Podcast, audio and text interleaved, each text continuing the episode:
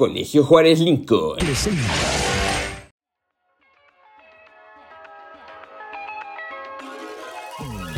Bienvenidos de nueva cuenta al programa Doble L en Diagonal. El día de hoy hablaremos sobre un tema muy interesante actualmente. Será sobre Elon Musk y su plan de colonización a Marte. Bueno, específicamente sobre un astrofísico que calificó como delirante, entre comillas, el plan de colonización de Marte que tiene Elon Musk.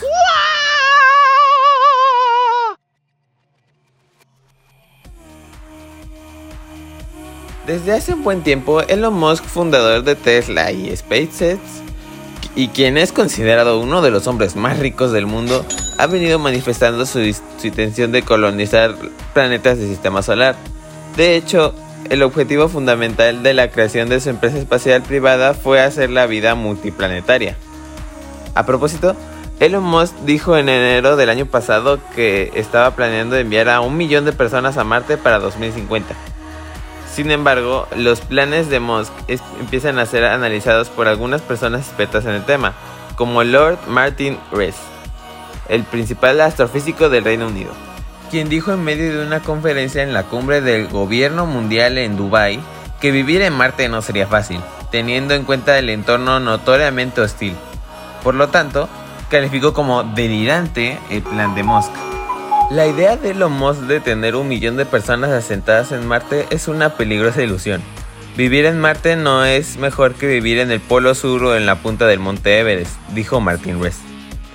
Entre tanto, el astrofísico estadounidense Neil de Tyson opinó en la misma conferencia de Dubai que llevar a cabo el plan de Musk sería una tarea enormemente difícil enviar a mil millones de personas a otro planeta para ayudarles a sobrevivir a una catástrofe en la Tierra parece poco realista.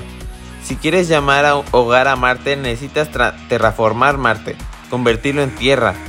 Es mucho más fácil hacer que la Tierra regrese a la Tierra de nuevo en lugar de terraformar Marte, indicó el astrofísico Neil deGrasse Tyson.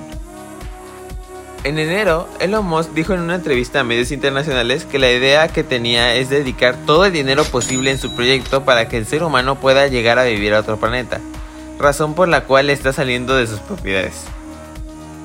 Creo que es importante para la humanidad convertirse en una civilización capaz de hacer viajes espaciales y una especie sentada en varios planetas.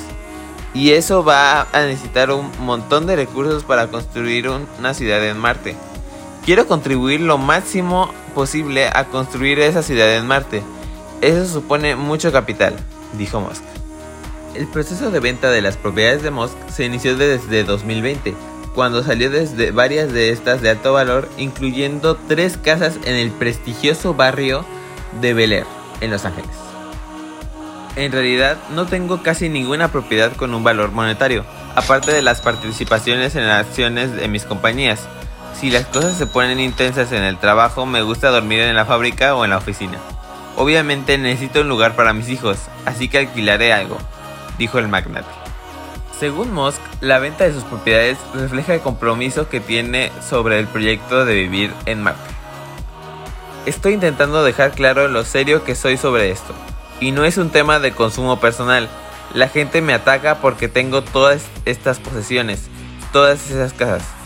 Muy bien, ya no las tendré más, aseguro.